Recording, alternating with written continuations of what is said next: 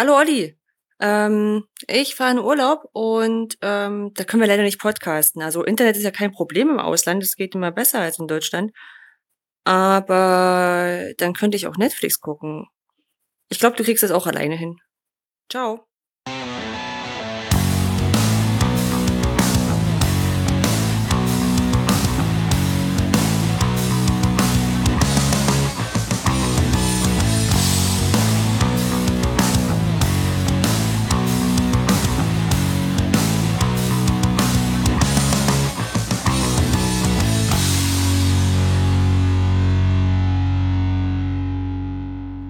Bildung alt entfernen, Folge 5 vom 13. Juli 2018. Heute als Talk ohne Gast, der Satire-Show unter den Bildungspodcasts mit Oliver Tacke und ohne Anja Lorenz, denn habt ihr gerade gehört, Anja ist im Urlaub.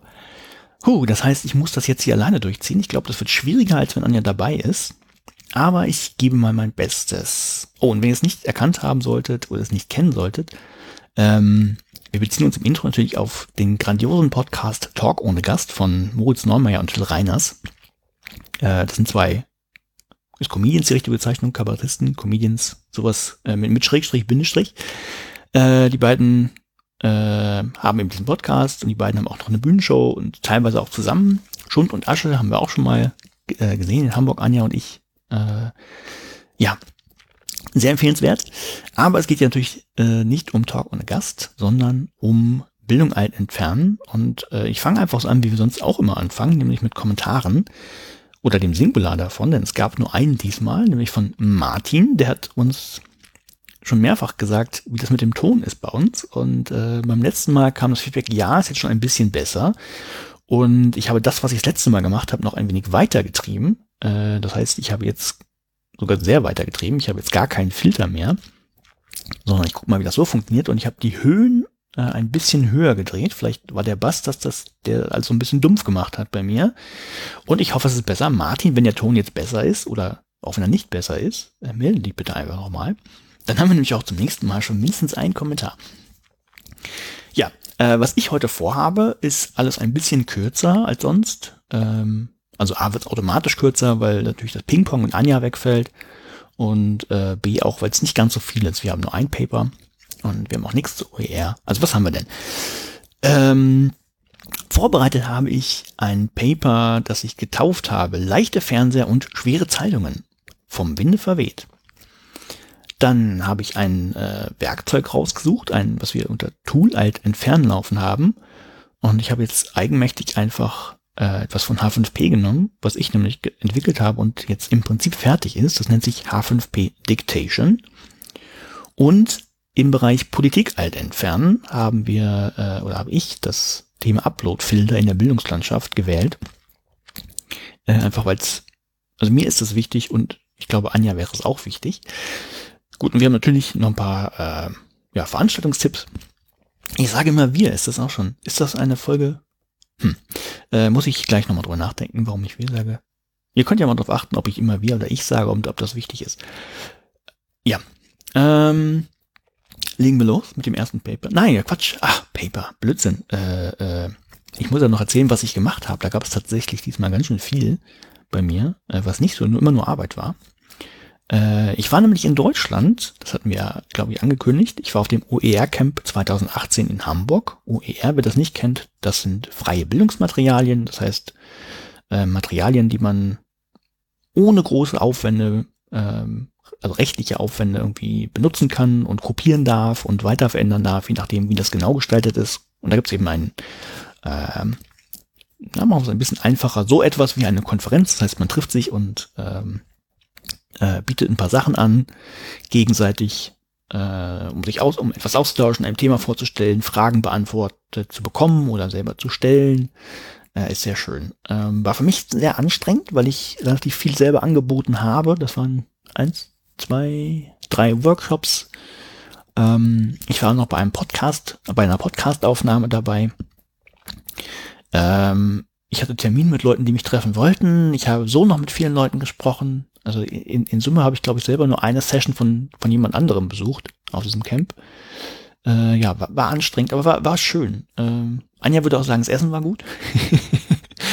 ja, es war gut. Äh, oh, und ja, das habe ich leider nicht miterlebt, weil ich vom, vom Flug aus Norwegen noch ein bisschen groggy war. Ähm, am, am Abend des ersten Tages gab es wohl ab einem bestimmten Zeitpunkt Co Cocktails kostenlos, weil zu viel geplant wurde und dann doch gar nicht so viel Cocktails getrunken wurden. Das heißt, um die nicht verfallen zu lassen, ähm, wurde irgendwann gesagt, so, die Bar ist jetzt offen, trinkt so viel Cocktails, bis sie alle sind, bitte. Da wäre ich gerne dabei gewesen, das gab es nicht. Äh, ja, aber ein sehr schönes Camp, war super organisiert, war, ist es aber immer. Und ich hoffe auch 2019 werden wieder OER-Camps stattfinden. Das waren letztes Jahr vier, dieses Jahr schon vier. Und ähm, für mich ist es immer eine Bereicherung, da zu sein. Also gar nicht mal so wegen der Inhalte, da kenne ich halt relativ viel auch schon, immer wenn es um rechtliche Themen geht oder nicht jedes Detail, aber da habe ich viel schon gehört. Aber die Leute zu treffen und äh, so Ideen zu diskutieren oder zu gucken, wo es wo es hakt und wo man sich gegenseitig helfen kann, finde ich immer gut. Ja, dann äh, ich war in Deutschland, ich war nicht nur in Hamburg, ich war auch in Hildesheim. Das ist dann eher so, also es war nicht beruflich, aber ich, ich war in der Gegend und habe eine Einladung angenommen vom Stutt IP e.V. Äh, StudIP ist ein Lernmanagementsystem, das glaube ich hauptsächlich so im Bereich Niedersachsen, so in der Region äh, genutzt wird. Und äh, die, die können bisher kein H5P bei sich direkt integrieren. Das heißt, klar kann man es einbetten, das geht immer von anderswo, aber die sind am überlegen, ob sie ähm, was, was viele Lehrende, glaube ich, freuen wird, weil sie, was ja der Ausgangspunkt war, viele Lehrende haben gefragt, können wir nicht irgendwie auch H5P mal in Schut-IP einbinden? Und das geht bisher nicht, weil es kein Plugin gibt und auch keine LTI-Schnittstelle, sodass man das nicht, nicht äh, einbinden kann. Und da haben wir einfach diskutiert, welche Möglichkeiten es da gibt. Ich glaube, das kann ich sagen. Ähm, ist ja nichts Negatives. Und es gibt auch keine Entscheidung, also ich weiß noch nicht, wie das ausgeht, ob es kommt, wie es kommt. Ähm, ja, aber es wäre schön. Also äh, ging eigentlich darum, wenn die wenn der Stutt IPv das programmieren möchte, gibt es irgendwie Support und woran müssen sie denken, so das auszuloten, darum ging's. Darf ich glaube ich sagen, wenn nicht, äh, ja, haut mir auf die Finger, aber ich glaube, das ist okay. Ähm, was habe ich noch gemacht? Ach ja, richtig. Äh, ich habe vor einer Weile ein Stipendium bekommen von Udacity. Udacity ist eine ähm, Plattform, die bietet offene Online-Kurse an oder zum Teil offene Online-Kurse, nicht alle offen, aber zumindest die, die Videos und was sie noch so benutzen, eben auf GitHub oder YouTube. Ähm, von denen habe ich ein Stipendium bekommen für ein Nano-Degree-Programm, so nennen die das. Also man kann da sowas wie einen Häkchenabschluss bekommen. Ähm, und das Thema, oh, ich krieg's nicht ganz zusammen, irgendwas, es nennt sich Web Specialist, irgendwas so in der Richtung. Also es ging, ging viel um Programmieren, um Web-Anwendungen und die ganze Fit für die Mobilwelt zu machen. Ähm, ja, da habe ich ein Stipendium bekommen, das ging, das ganze Programm ging irgendwann Ende letzten Jahres schon los. Das war immer so dieses, so die erste Runde, da sind noch ganz viele zugelassen und dann entscheidet sich aufgrund mir komplett unklare Kriterien, wer nur das ganze Stipendium bekommt für das komplette Programm. Äh, ja, da war ich dabei. Und war auch recht gut, aber es war halt so, dass ich im ja, Januar noch viel gemacht habe. Und dann erstmal nichts mehr, weil ich dann nach Norwegen gezogen bin und irgendwann ging mir auf, hm, da war noch doch dieses Stipendium. Guck doch nochmal nach, wann das Ding fertig sein muss. Also man hatte ein halbes Jahr Zeit und zwar tatsächlich Ende Juni. Ähm, ja, und da hatte ich glaube ich noch so zwei Wochen und da habe ich gesagt, na gut, ich muss jetzt ein bisschen was tun, weil man äh, eben nicht nur Videos konsumiert und so Quizfragen bearbeitet, man muss auch programmieren und das dann einschicken und äh, bekommt man Feedback und muss gegebenenfalls nochmal nacharbeiten. Ja, habe ich aber noch hinbekommen. Das heißt, ich habe jetzt diesen Nanodegree Web Specialist, was auch immer. Kann ich mir irgendwie ein Stück Papier, wenn ich es ausdrucke, aufs Klo hängen. Und ähm, was hatte ich noch? Oh ja, richtig, so dieser kleine Running Gag, den wir schon hatten. Äh, ich muss ja noch dieses Paper fertig schreiben. Dieses Paper bezeichnet einen Artikel für das junge Forum Medien- und Hochschulentwicklung 2017, das ich schreiben wollte, wo ich gesagt habe, ja, äh, zu dem Workshop, den ich dir angeboten habe, kann ich auch noch mal was schreiben. Äh, natürlich wissenschaftlich fundiert. Und das ist mir tatsächlich, also es ist fertig, ich habe es fertig bekommen und auch äh, kurz nach knapp, weil Abgabezeitpunkt war ein Freitag und ich habe dann einfach äh, nett gefragt und gemutmaßt, naja, äh, wenn der Freitag geht ja bis 23.59 Uhr, wenn ich das denn da schaffen würde, guckt sich das am Wochenende wirklich jemand an und die Antwort war nee. Und es war okay, dass ich das dann bis Sonntag fertig mache. Das heißt, ein, äh, ja, ich bin fertig geworden, kurz nach der Zeit. Aber fertig setze ich eben ein Häkchen, weil ich selber nicht zufrieden bin. ich habe tatsächlich dieses wissenschaftliche unterschätzt. Das ist jetzt kein irgendwie Fishing for Compliments oder, nee, passt ja auch nicht. Äh, ja, nicht so, hahaha. Ich weiß nicht, wie man das jetzt beschreibt. Äh, ist tatsächlich nicht, nicht so gelungen. Ähm, ich war dankbar erstmal für das Feedback des Gutachters. Vielen Dank, lieber Gutachter. Ähm, hat es auf jeden Fall besser gemacht, aber ich bin immer noch nicht zufrieden. Das ist halt nicht sehr rund. Ich habe wirklich dieses wissenschaftlich unterschätzt. Das heißt, man muss sich wirklich Gedanken machen. Man muss natürlich auch in der Literatur graben, damit man nicht einfach irgendwas behauptet, sondern dass, dass es auch fundiert ist und dass man Anknüpfungspunkte schafft, wo man, man auch nachschlagen kann. Und weil es nichts Empirisches war, muss man das doppelt und dreifach machen. Das ist eben, finde ich, noch wichtiger in dem Fall. Ähm, ja, ist mir nicht so ganz gelungen, weil ich da auch so ein bisschen den Gebiete abge... Also lest es euch einfach durch. Oder noch, noch besser, wenn ihr auch einen Podcast habt, der sich mit wissenschaftlichen Papern beschäftigt äh, und nicht immer nur die guten hat, sondern auch mal eins kritisch beäugt, nehmt euch euch meins. Äh, guckt mal drauf. Ist, äh, ja. Oder lasst es einfach. Ist halt, ist halt nicht so toll. Ist aber fertig. Und äh, was hatte Anja mir gesagt? Äh, better done than perfect. Bin mir nicht ganz sicher, war das der Spruch? Heißt das so? Ja, lassen wir es einfach dabei stehen. Und äh, kommt zum ersten Thema, oder zum ersten Paper, nämlich Paper alt entfernen. Ähm, oh, jetzt muss ich scrollen, wie habe ich es genannt? Leichte Fernseher und schwere Zeitungen vom Winde verweht. Äh, der Originaltitel ist, äh, ja, ich habe natürlich ein, ein bisschen wieder mit, mit Wörtern gespielt, weil man, oder viele ja im, im Deutschen statt einfach äh, leicht sagen und statt schwierig schwer. Darum geht's aber gar nicht, äh, sondern der Originaltitel lautet ich, ich labere schon wieder. Der Originaltitel lautet Television is still easy and print is still tough. Question mark. War eine Frage. More than 30 years of research on the amount of invested mental effort. Ähm, das ist der Titel und da hört man schon, worum es geht. Irgendwie sowas geht um Forschung, um äh, die, die, den Umfang des äh, investierten geistigen Aufwands in, in eine Aufgabe. Ähm, ja, da komme ich gleich drauf. Aber erstmal so das, das Formale. Äh, das Coolste eigentlich ist der Titel der Zeitschrift, der es erschienen ist. Den fand ich großartig. Die Zeitschrift heißt Frontiers in, Frontiers in Psychology. Äh, fand ich natürlich großartig, weil bei Frontier immer bei mir Star Trek aufpoppt. Ähm, das war großartig. Dann, äh, was noch großartig war, dass der ganze Artikel unter einer Creative Commons Lizenz erschienen ist und tatsächlich unter der, der äh, Creative Commons Attribution, das heißt CC BY, 4.0. Das heißt, äh, ihr könnt damit im Prinzip alles machen, was ihr wollt. Ihr könnt es kopieren, ihr dürft es modifizieren, dürft es weiterteilen, irgendwo hochladen. Nur bitte nennt immer die Urheber und Lizenz und so. Das ist also alles, was der zu der Lizenz dazugehört. Prima Sache. Dann fand ich sehr cool, dass sogar die Gutachter mit angegeben sind. Also da, da können sich einige Zeitschriften mal eine Scheibe von abschneiden. Also noch schöner wäre es natürlich, im ganzen äh, Schreibprozess würde man die Gutachter auch kennen, obwohl ich da gar nicht weiß, ob das nicht vielleicht sogar so war. Ähm, aber so kennt man sie zumindest hinterher und äh, könnte sich mit denen nochmal austauschen. Also fand ich auch gut. Ähm, eingereicht wurde das Ganze am 4. Dezember 2017, angenommen am 8. Juni 2018 und äh, erschienen ist es dann am 3. Juli 2018, also wirklich ganz frisch. So, und, und worum ging es denn jetzt da? Und ich habe mir so selber so, so einen kleinen Prozess überlegt, äh, den ich jetzt immer einhalte, wenn ich mir so ein Paper angucke, um es vielleicht ein bisschen verständlicher zu machen.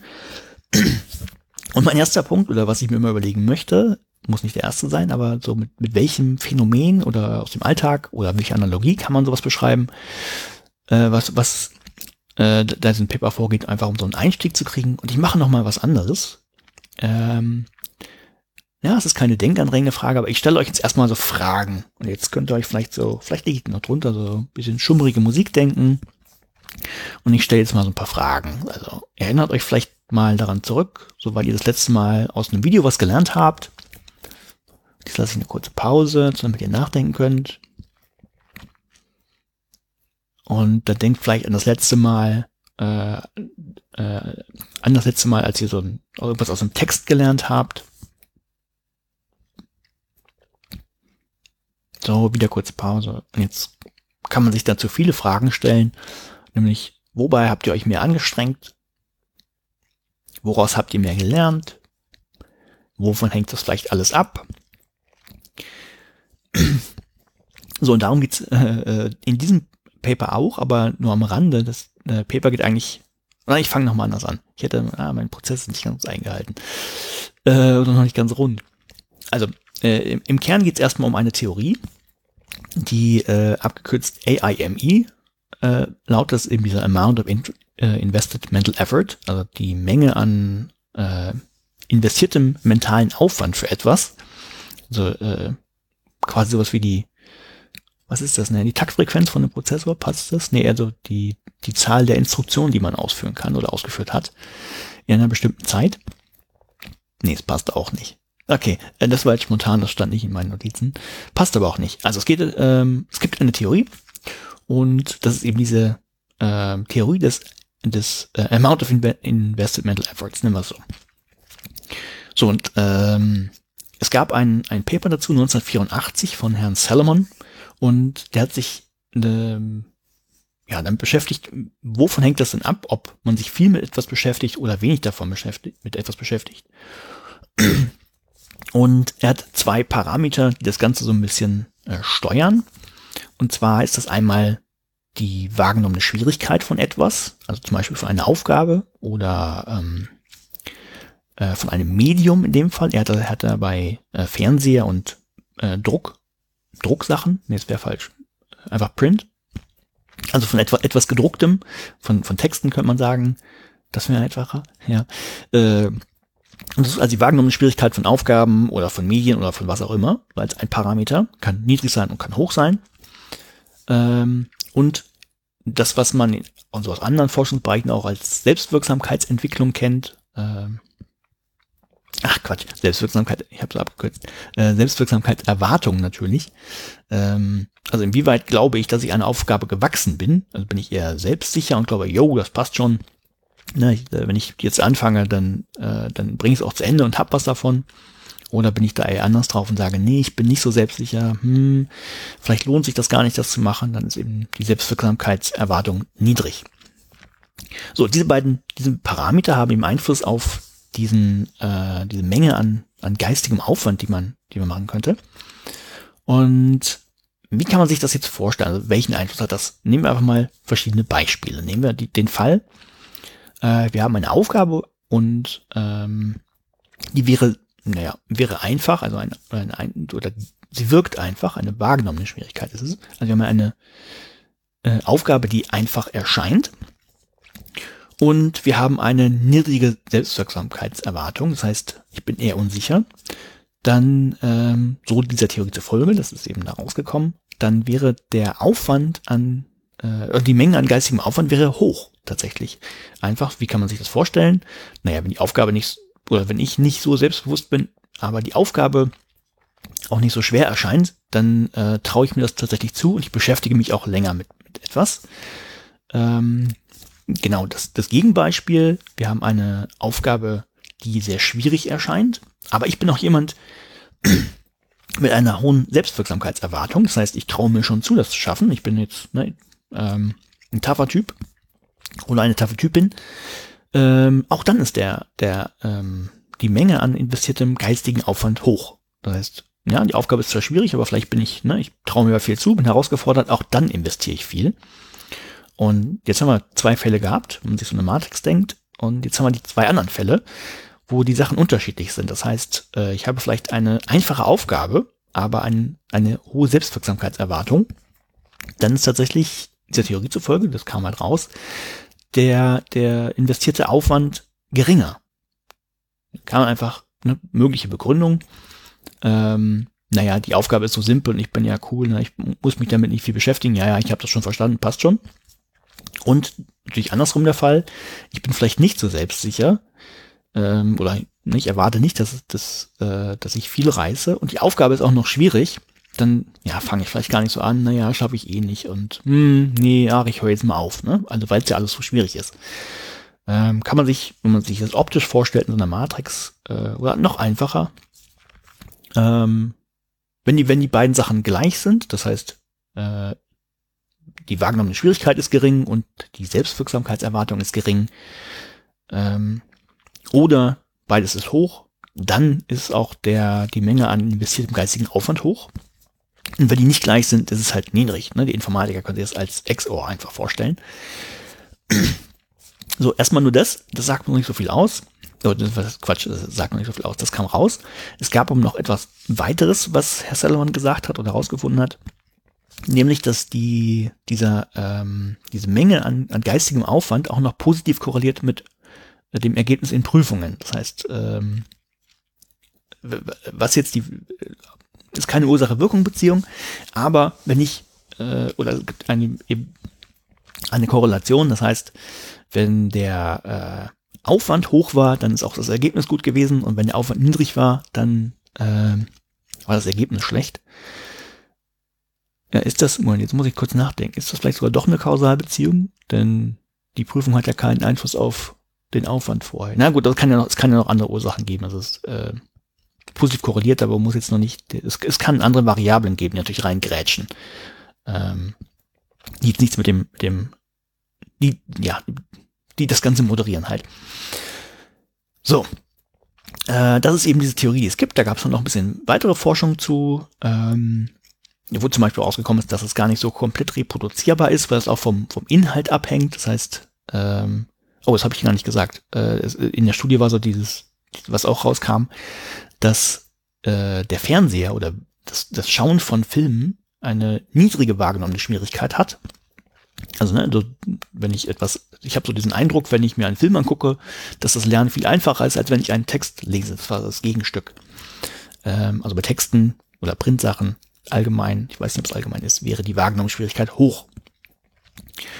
So, und ähm, weitere Forschung hat eben gezeigt, dass das erstmal so pauschal nicht haltbar ist, weil es auch immer von den Inhalten abhängt, weil das wahrscheinlich einen Einfluss davon hat, äh, darauf hat, ähm, ob ich mir etwas zutraue. Das heißt, äh, oder äh, äh, ja, kann vom Inhalt abhängen, ob ich mit dem vertraut bin oder nicht vertraut bin, dann ist natürlich die wahrgenommene Schwierigkeit höher oder niedriger.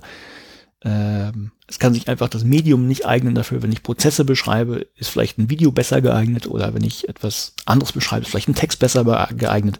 So von daher hängt also auch, auch davon ab. Ähm, ja, und was, was noch so die weitere Forschung gezeigt hat, eben gar nicht so viel. Äh, denn man hätte so viel machen können. Also man hätte jetzt gerade, was jetzt so als neues Medium immer bezeichnet wird, irgendwie das Internet mal begutachten können oder dann spezielle Sachen wie Vergleich mit Twitter oder was auch immer. Äh, hat aber nicht so viel stattgefunden. Und äh, oh, eine, äh, außer einer Sache, es hat mal, es gab wohl eine Studie, die sich die wahrgenommene Schwierigkeit und äh, äh, daraus folglich nachher mit, mit äh, na, wie heißt es? Ich fange mal an. Also es gab eine weitere Studie, äh, die sich diese wahrgenommene Schwierigkeit von Suchmaschinen oder von Suchen über Suchmaschinen gegenüber Suchen in Bibliotheken angeguckt hat und ja auch so fast wie man es vermuten würde, Such, in Suchmaschinen ist so die wahrgenommene Schwierigkeit geringer äh, als in Bibliotheken. Und ähm, auch das kann man natürlich in diese Matrix einsortieren, also wann lerne ich mehr? Kann, hängt nicht davon ab, ob das eine Suchmaschine ist oder eine Bibliothek, sondern vielleicht auch mindestens noch davon, ob ich mir viel zutraue oder nicht viel zutraue.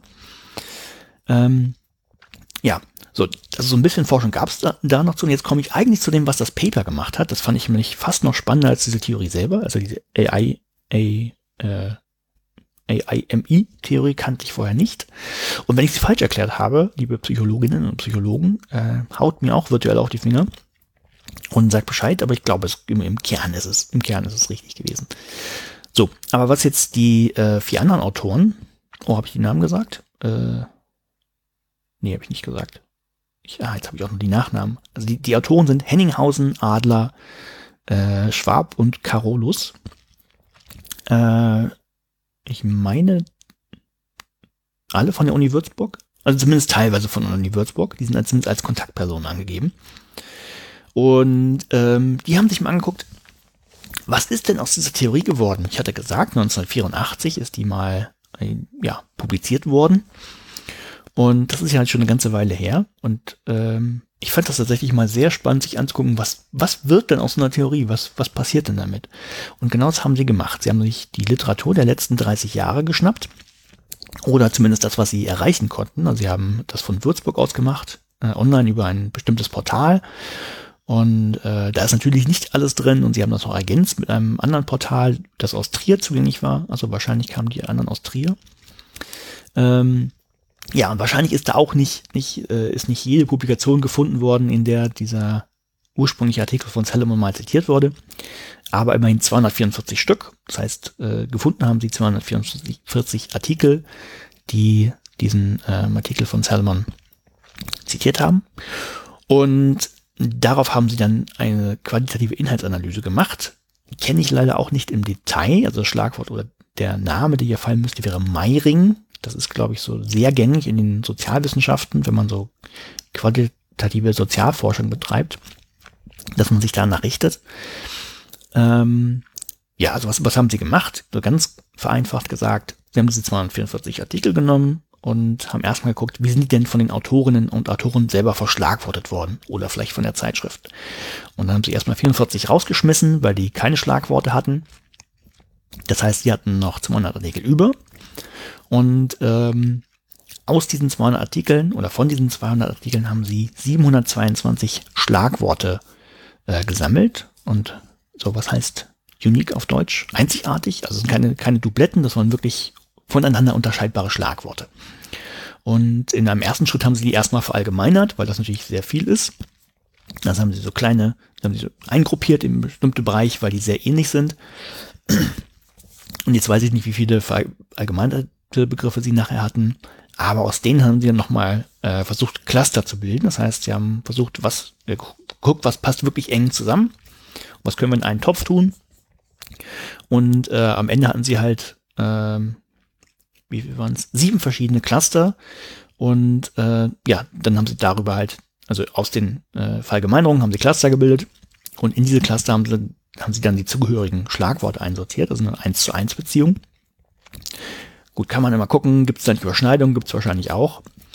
Ähm, kann man streiten und genau das ist auch passiert. Also das heißt, sie hatten äh, drei von diesen vier Autoren Vielleicht waren es gar nicht, die haben, glaube ich, nur von Psychologen gesprochen. Nein, gut, also drei Personen haben jedenfalls ähm, diese Schlagworte äh, verallgemeinert und dann gruppiert und immer wenn es unterschiedliche Meinungen gab, also Diskrepanzen, dann haben sie wohl diskutiert und immer nur dann, wenn es eine einhellige Meinung gab, dann haben sie nachher am Ende gesagt, okay, das packen wir jetzt zu diesem Cluster. So am Ende sind sieben rausgekommen. Und äh, aus diesen sieben Clustern haben sie jeweils nochmal zehn Artikel rausgegriffen, die es gab, um zu sehen, okay, ähm, was ist denn jetzt passiert in dieser, ähm, mit, dieser AIMI-Theorie, also wie wird die da genutzt? Und ähm, ganz, ganz spannend eigentlich. Äh, die ist wohl vielfach nur zitiert worden. Äh, was jetzt auch nicht, also so, quasi so aus historischen Gründen, was jetzt nicht unbedingt überrascht, wenn man gerade schon gehört hat, naja, es gab, gab auch gar nicht so viel andere Forschung dazu. Ähm, das heißt, sie wurde häufig zitiert und genannt und natürlich auch einsortiert, aber selber benutzt dann eher selten. Und das ist eher so, dass sie aufgegangen ist in andere Theorien, also gerade so ähm, Richtung Selbstwirksamkeitserwartung, da wurde eben äh, diese, dieses AIME-Konzept oder Theorie nochmal genutzt und aufgegriffen. Aber es ist dann eher in andere Sachen eingeflossen. Also ähm, wurde so tatsächlich selbst benutzt. Das kam dabei raus. Ähm, also eher so, ja, schade, wird gar nicht benutzt. Äh, aber ganz spannend ist tatsächlich, äh, wo es nachher gelandet ist, was, äh, was heißt auch spannend. Äh, spannend ist immer so ein doofes Wort, finde ich. Ich benutze es viel zu häufig. Ähm, aber mich hat es interessiert, was ist denn neu passiert? Und tatsächlich ist es in, nachher in, in sieben verschiedenen ähm, Bereichen gelandet, wobei äh, der eine die pädagogische Psychologie war. Äh, liegt ja nah, wenn man sich anguckt, was da untersucht wurde. Ähm, ja, der, der, der Cluster hieß dann, in den das passt, wäre Cognition and Learning. Also Kognition und Lernen, also Denken und Lernen. Und das zweite ist aber ähm, der Cluster, den haben sie Media Technology getauft. Also wird tatsächlich, ähm, also auch in dem Feld wurde es untersucht. Leider weiß ich jetzt, ähm, und ich müsste nachgucken, welche Paper das genau waren. Das fand ich aber eher überraschend, weil wenn es nur um Fernseher geht, dass das äh, ja sich so eine Theorie gleich in so ein ganzes Feld verbreitet, fand ich noch spannend. Ich glaube, es gab nicht oder nein, es stimmt nicht, ich weiß es nicht, wie, wie viel Forschung es zu Fernsehern gab. Wahrscheinlich auch in verschiedenen Bereichen. Ja, ähm, ja, aber halten wir fest. Erstens, es gibt diese Theorie, diese AIME-Theorie. Ähm, allein daraus habe ich schon was gelernt. Und das zweite, das ist halt wirklich, das, das ist das, was, warum es in dem Paper, Paper ging und warum ich es eigentlich gelesen habe, weil ich diese Idee nett fand. Ähm, ja, was ist denn eigentlich geworden aus? Und dann nimmt man so ein Konzept und, und guckt mal, also nicht, weil das irgendwie besonders simpel ist oder so, das ist ein super Aufwand, glaube ich, wenn man das macht.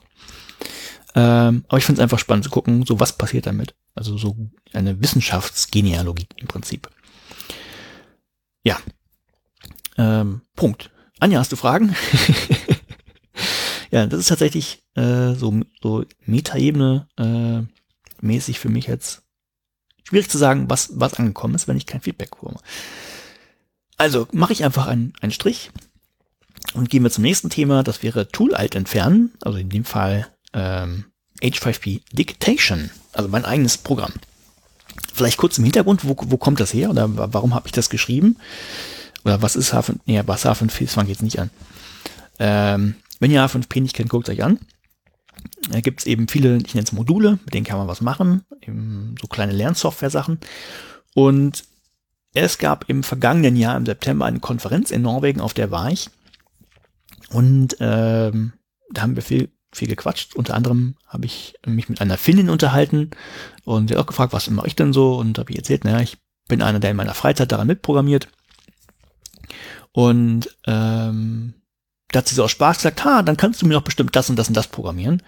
Äh, was sie sich gewünscht hat, ist nämlich eine Software, mit der man quasi virtuell Diktate abbilden kann. Das heißt, wirklich so wie man das, das kennt, aus der Schule vielleicht noch.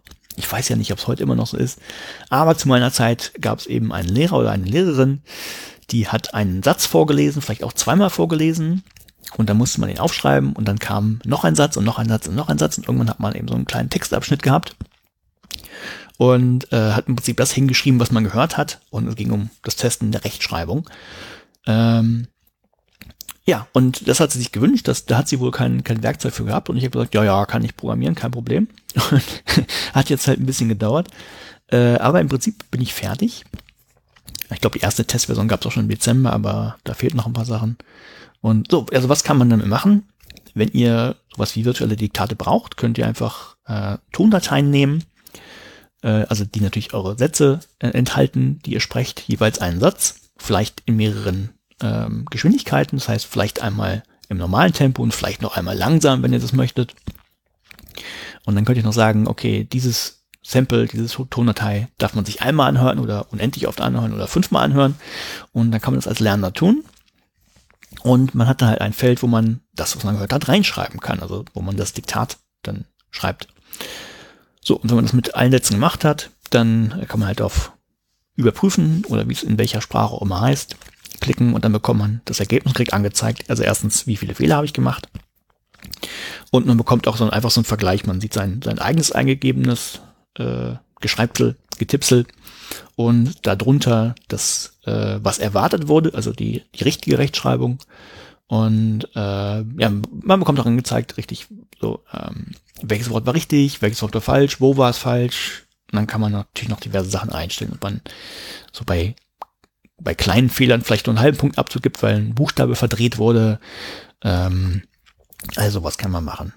So, also eigentlich ganz nett. Ist erstmal, ja, ist erstmal nur Fleißarbeit. Das, was am schwierigsten ist, ist diesen Algorithmus zu programmieren, um den Abgleich zu, zu schaffen zwischen ähm, ja, dem, was man geschrieben hat und dem, was erwartet wurde, weil ich natürlich, ich hatte den Anspruch, äh, natürlich auch äh, man kann ja auch mal ein Wort mehr schreiben oder vielleicht sogar mehrere Wörter mehr schreiben oder welche weglassen und trotzdem sollte das alles schön zugeordnet werden und noch möglichst großzügig zugeordnet werden. Das heißt, äh, ja, ist nicht so ganz trivial, das hat am längsten gedauert.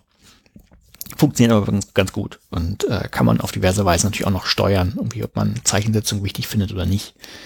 Äh, ja, wird dann aber alles angezeigt. So, das ist im Prinzip fertig. Äh, was noch fehlt, ist das sogenannte Code Review. Da wird also drauf geguckt, ist mein, mein Quelltext auch lesbar, ist der in Ordnung, hat der vielleicht noch irgendwelche äh, Fehler. Äh, da sind die Quelltextbasis fu funktionieren sollte es auch noch. Das heißt, äh, da guckt man auch noch drauf. Und was auch noch getestet wird, ist die Barrierefreiheit. Ähm, da habe ich mir aber relativ viel Mühe gegeben, das zu machen. Das heißt, auch jemand, der vielleicht äh, sehbeeinträchtigt ist, der sollte das bedienen können und damit eben ja Diktate schreiben können.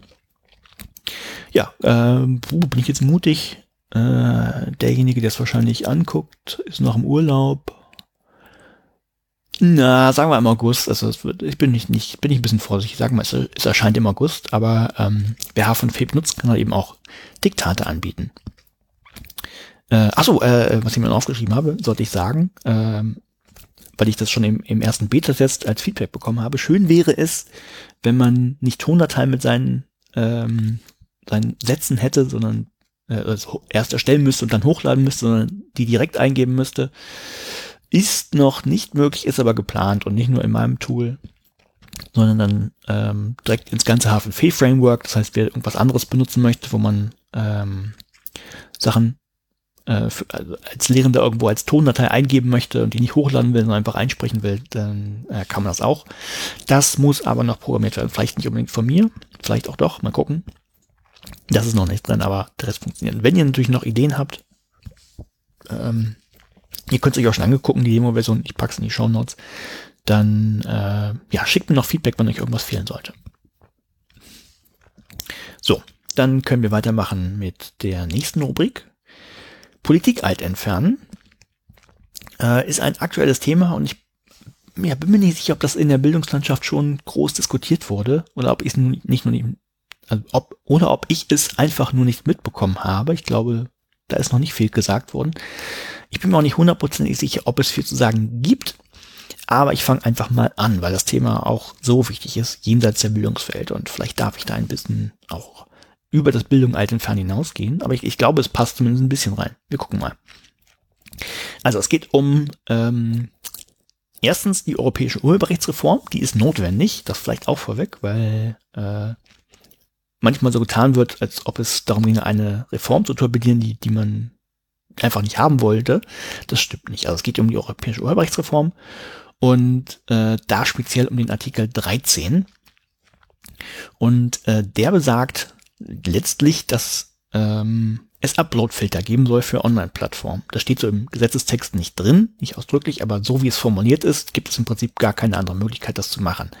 Was soll das sein? Also stellt euch vor, ihr habt irgendeine Plattform online, wo man Sachen hochladen kann. Dann ist es natürlich möglich, dass wenn da Hinz und Kunst etwas hochladen können, ähm, auch Sachen hochgeladen werden, die urheberrechtlich geschützt sind von anderen. Und äh, wenn es nach diesem Artikel 13 der Urheberrechtsreform geht, oder sagen wir noch ginge, ähm, dann müsste das automatisch geprüft werden und äh, sollte eine Urheberrechtsverletzung festgestellt werden, dann dürfte dieser Inhalt nicht hochgeladen werden und müsste einfach geblockt werden. So, äh, klingt ja erstmal wie eine charmante Idee, da gibt es aber haufenweise Probleme, nämlich, dass es gar nicht so einfach ist festzustellen, ob das denn, äh, naja, ob es vielleicht urheberrechtlich geschützt ist, ist noch einfach festzustellen, äh, aber ob der Upload oder die Nutzung rechtmäßig ist, ist überhaupt nicht so einfach festzustellen. Es gibt so Sachen wie äh, Satire, das heißt, ich, ich kann ein, äh, oder Kunst, ich kann ein Bild nehmen oder ein Video nehmen und das satirisch machen oder künstlerisch verarbeiten und äh, das wäre vollkommen in Ordnung, das dann auch zu veröffentlichen. Ähm, es gibt sowas wie rechtmäßige Zitationen. Äh, äh, das heißt, ich kann, kann Texte zum Beispiel nehmen und ähm, ja, die, die nutzen, also nur ein Zitat nehmen von einem Text und äh, natürlich Quelle angeben und auch mich ausreichend damit auseinandersetzen und dann ist es auch vollkommen in Ordnung, wenn ich da Passagen aus anderen Büchern oder Zeitungen oder was auch immer nehme und äh, weiter verbreite. Das gleiche gilt übrigens auch für, für Filme oder äh, Tonaufnahmen. Auch da kann man daraus zitieren und dann ist das vollkommen in Ordnung, das zu nutzen. Es ist aber von einem keinem Algorithmus der Welt, der mir bekannt wäre, äh, mögliches auseinanderzuhalten. Und ich glaube auch nicht, dass das in näherer Zukunft gehen wird. Denn ähm, es ist mittlerweile äh, mit, mitunter für, für Menschen schon schwierig auseinanderzuhalten, ob jetzt etwas rechtmäßig zitiert wurde zum Beispiel oder nicht. Oder ähm, ja, und das noch von Algorithmen prüfen zu lassen, äh, geht nicht. Auch wenn einige Politiker das glauben, weil sie, glaube ich, nicht böswillig sind, aber sich mit der Materie nicht wirklich auseinandergesetzt haben. Äh, ich habe leider den Namen nicht im Kopf, vielleicht muss ich ihn noch gar nicht nennen, aber es gab eine Politikerin, ähm, die wo gefragt wurde, naja, aber es kann noch das passieren und das passieren. Und dann sagt sie, nein, das würde ja der Algorithmus auseinanderhalten. Und ähm, das ist einfach, ja, es ist stimmt nicht. So. Ähm, ja, was, was kann passieren? Warum, warum rege ich mich darüber eigentlich so ein bisschen auf? Weil es einfach verschiedene Folgen haben kann, dieser Upload-Filter, die wahrscheinlich nicht erwünscht sind. Das eine wäre einfach ich nenne es kulturelle Vielfalt, also die viel bekannten Mime im Internet, ähm, wo man Bilder nimmt und ähm, den vielleicht mit einem einen Satz drüber legt und den ganz anderen Sinn gibt und die sich dann verbreiten über das Internet, weil einfach eine Kulturerrungenschaft für mich ist. Kann man blöd finden oder nicht. Das wird dann nicht mehr möglich sein, weil natürlich die Upload-Filter, wenn da anschlagen müssten, wenn da so ein Bild hinterliegt, das vielleicht aus einem Film kommt oder in irgendeiner Zeitschrift mal gedruckt wurde. Die dürfen das also nicht hochladen. Das heißt, diese ganze Teilerei, die ist auf, kann man ja auch blöd finden. Ähm, Teilerei klingt jetzt so ein bisschen despektierlich, aber äh, nehmen wir das Teilen von vielen Bildern oder Memen auf Twitter oder Facebook und, und so weiter, würde wegsterben. Ginge nicht mehr. So, das ist das, das eine. Das nächste ist natürlich Overblocking. Ich hatte es ja schon gesagt, da werden dann Sachen geblockt, die gar nicht geblockt werden müssten oder dürften. Die fallen dann aber einfach weg. So, äh, geht dann auch nicht mehr. Oder man müsste, was natürlich vorgesehen ist, und dann, wenn das gemacht wurde, äh, kann man natürlich den Beschwerdeweg gehen und sagen, es müsste aber und dann prüft das ein Mensch. Äh, aber ist super umständlich und ich glaube nicht, dass es notwendig ist. So, ja, ich, naja. Ich glaube, es steht eben kein Verhältnis zu dem, was es für die Rechteinhaber Gutes tun soll. Äh, was ich auch verstehe, dass sie das gerne wünschen. Ähm, ja, es ist einfach komisch. Es ist so, das, was eigentlich Aufgabe des Staates ist, auch in anderen Bereichen passiert das, äh, nämlich das Prüfen, ob etwas rechtmäßig ist, soll plötzlich von Unternehmen oder von Algorithmen übernommen werden. Das ist einfach ein, ein komischer Gedanke für mich. So, ähm. Denkt einfach nur irgendwie an die Wikipedia oder so. Das sind, äh, die, die ist davon auch betroffen. Denkt mal drüber nach, warum. So, aber bevor ich jetzt irgendwie doch ins Renten gerate, kommen wir zur Bildungswelt. Ähm, warum ist das für die Bildungswelt wichtig? Ich bin mir nicht sicher, ob es, oder nicht hundertprozentig sicher, ob das juristisch tatsächlich relevant ist. Aber ich gehe einfach mal die, die Punkte durch, die ich mir dazu notiert habe, warum ich glaube, dass es auch für die Bildungswelt relevant ist. Und sei es nur ähm, im finanziellen oder, oder organisatorischen. Ähm, ja, wenn man sich diesen Artikel 13 anguckt, da gibt es da so mindestens drei Begriffe, die man sich angucken kann. Ähm, die ja manchmal wie so in juristischen Texten klar sind oder unklar sind. Und es ist gut, dass juristische Texte äh, nicht immer hundertprozentig alles haarklein erklären, weil sie sonst nur für einen ganz kleinen Bereich gültig wären. Das will niemand. Die sollen ja auch möglichst lange gültig sein. Äh, aber es gibt halt Unklarheiten und auch mindestens eine Klarheit, die ich jetzt mal ansprechen möchte. Und zwar, erstens ein unklarer, ähm, der findet sich in diesem Text, da ist der der Begriff Diensteanbieter der Informationsgesellschaft genannt worden. Das sind eben diejenigen, die betroffen sind, die diese Filter einführen müssen, wenn dieser, oh, das habe ich auch nicht gesagt, wenn dieser Artikel durchkommen sollte. Ähm, wie gesagt, Dienstanbieter der, der Informationsgesellschaft. Und äh, wäre jetzt die Frage, ist eine Bildungseinrichtung wie eine Hochschule oder Volkshochschule oder Schule oder von mir aus auch noch irgendein, irgendwas kommerzielles dazwischen, ist es ein Dienstanbieter der Informationsgesellschaft? Äh, ja, wäre fast schlimm, wenn nicht. Also ich kann nicht sagen, ob es juristisch damit gemeint ist, aber ich würde erstmal sagen, ja. Das heißt, okay, also auch Bildungseinrichtungen sind betroffen. Dann gibt es natürlich so ein paar Randbedingungen. Also was müssen die machen? Die müssen erstmal, das ist vielleicht der, der unklarste Begriff überhaupt, die müssen große Mengen oder mit großen Mengen der von ihren Nutzern hochgeladenen Werke etwas tun.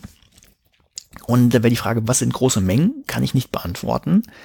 Ähm, ich glaube aber, dass zum Beispiel eine Hochschule, die, äh, nehmen wir einfach die TU Braunschweig von der Weißigs, die hat so ungefähr 20.000 Studierende. Wenn die ähm, im Lernmanagementsystem etwas tun, nämlich Inhalte hochladen, was hoffentlich äh, immer häufiger der Fall ist, weil, weil, weil sie dann nämlich etwas produziert haben, sei es äh, Collagen, seien es eigene Videos, seien es das klassische von mir aus auch, irgendwie Seminararbeiten und Texte und Abschlussarbeiten. Äh, kann noch andere Sachen sein, können Wiki-Beiträge sein oder also Glossare, was man nicht alles erstellen kann, wo sie wirklich etwas produziert haben und das anderen zur Verfügung stellen und hochladen. Ähm, dann, dann können durchaus große Mengen zusammenkommen, sei es vom, von der Art des Umfangs, da können sehr lange Videos entstehen oder also von den Datenmengen kann das viel sein, ich weiß nicht, was eine große Menge gemeint ist. Äh, es kann von der Anzahl viel sein, also wenn das 20.000 Studierende sind, wenn das nur 10% machen, dann sind das immer noch 2.000 Leute, die da irgendwas hochladen und ja dann ja auch ähm, regelmäßig über alle Semester verteilt. Also da kann auch was zusammenkommen sagen oder nehmen wir einfach mal an, äh, es trifft zu, dass in diesem Management-System auch mit diesen, also auch mit großen Mengen gehandhabt wird. Dann wäre noch die Frage, äh, was ist denn Handhaben?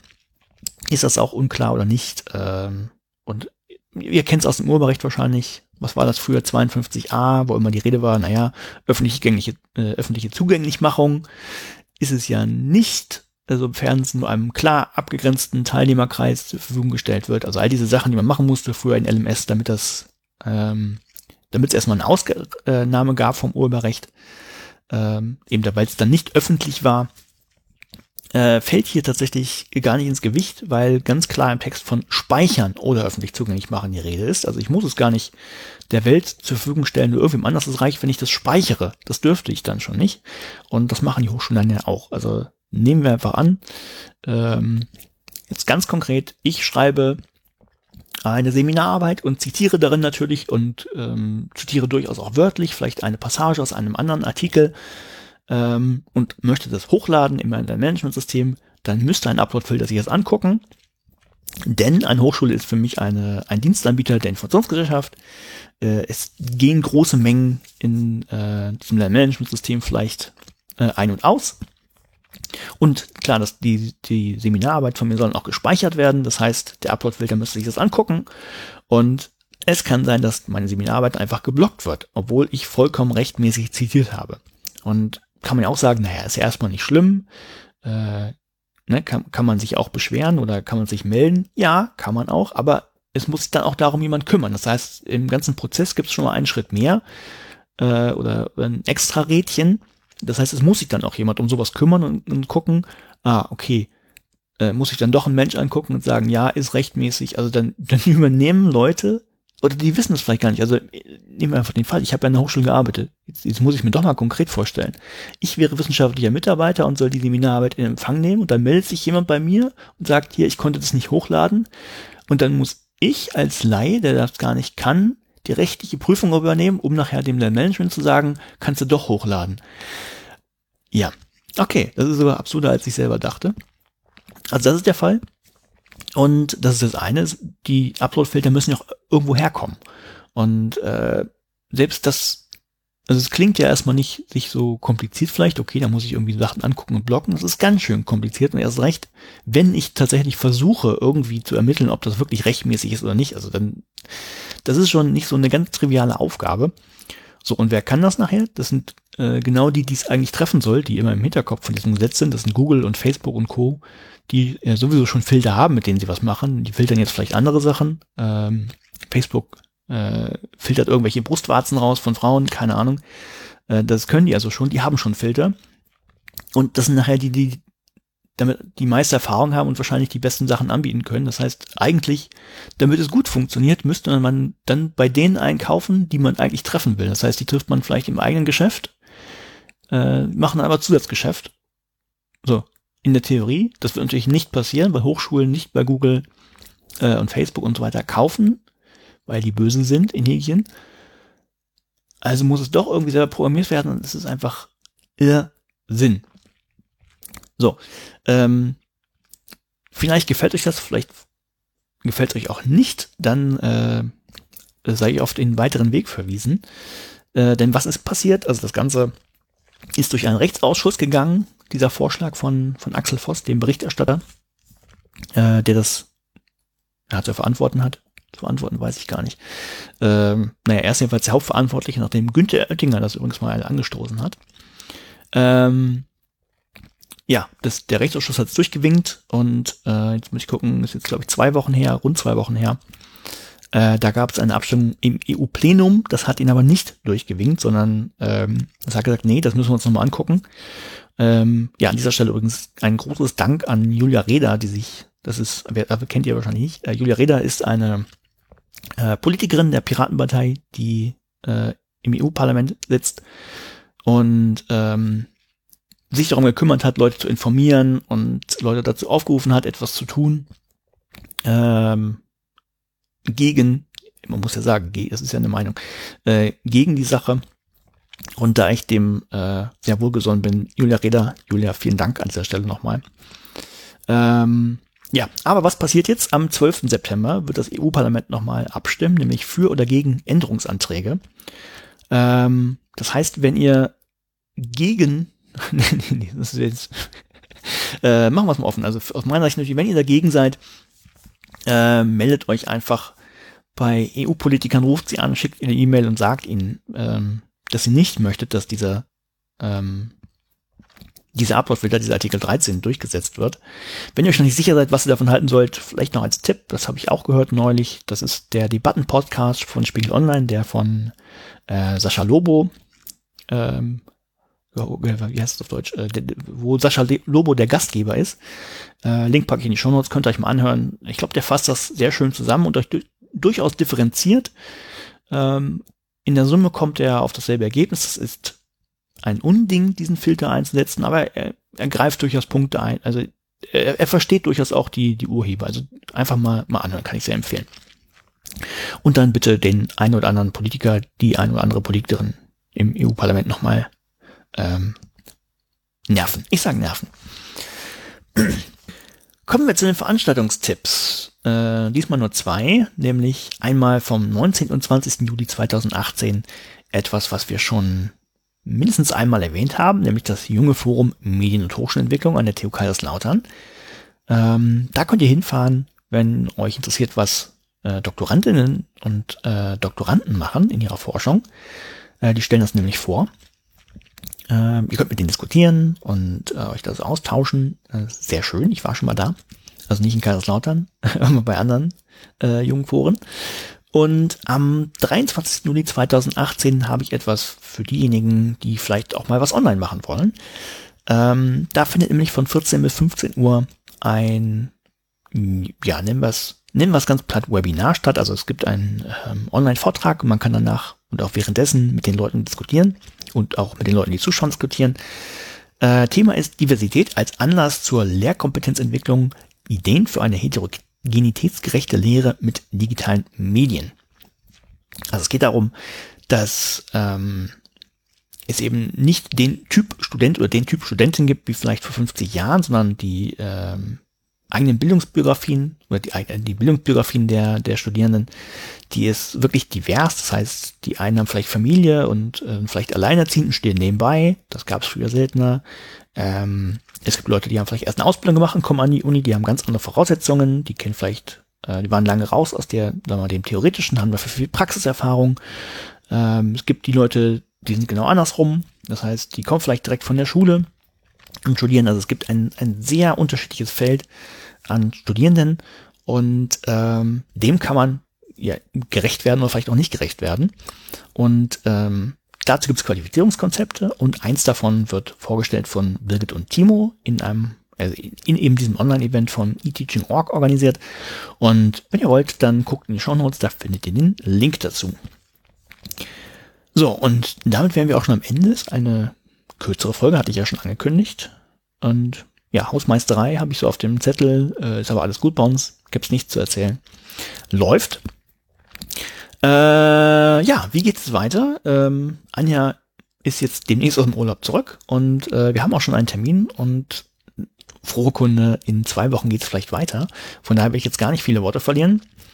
Ähm, genießt die Sonne, sofern ihr sie haben solltet. Hier in Tromsø ist es ein bisschen grau, aber ich weiß, in Deutschland ist es ein bisschen anders. Also bis wahrscheinlich so ungefähr in, also man soll nichts Relatives sagen in Podcasts. Ach, wieder was für ein verkackter Abschluss am Ende. Also, äh, machen wir es kurz. Bis so, bis demnächst. Ciao.